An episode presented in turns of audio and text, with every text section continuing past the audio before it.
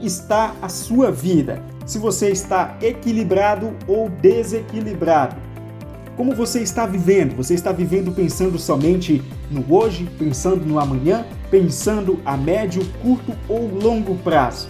Agradeça pela vida. Eu vi uma frase muito importante essa semana do Dr. Laí Ribeiro, na qual ele disse: Nas suas orações, o que mais importa não é o pedir, e sim o agradecer, pois tudo o que você precisa você já tem. Para buscar o seu sucesso, acredite, tudo o que você precisa você já tem. Só basta um pouquinho de força de vontade.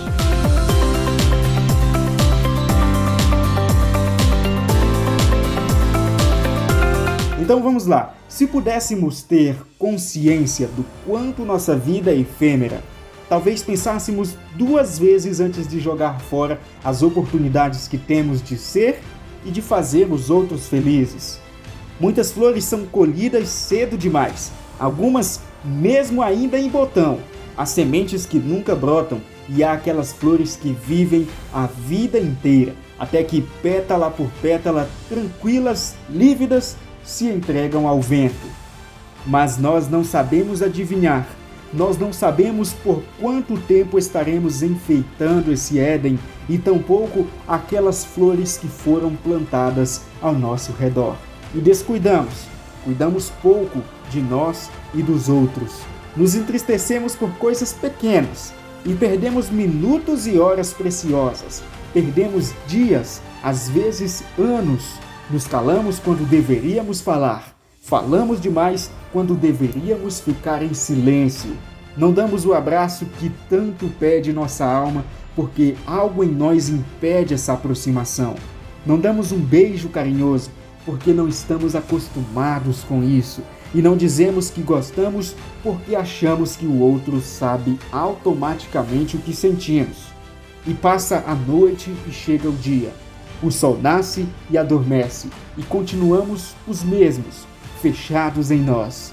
Reclamamos do que não temos, ou achamos que não temos suficiente.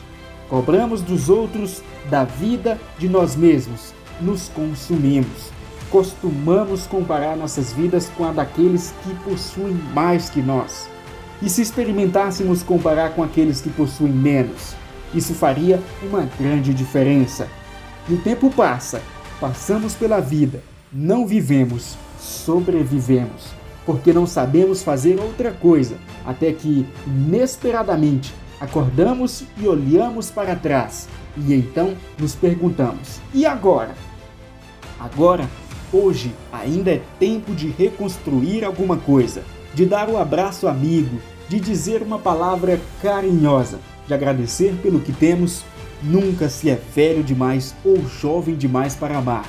Dizer uma palavra gentil ou fazer um gesto carinhoso. Não olhe para trás. O que passou, passou.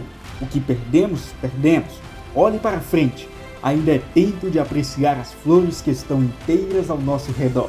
Ainda é tempo de voltar-se para dentro e agradecer pela vida, que mesmo efêmera ainda está em nós.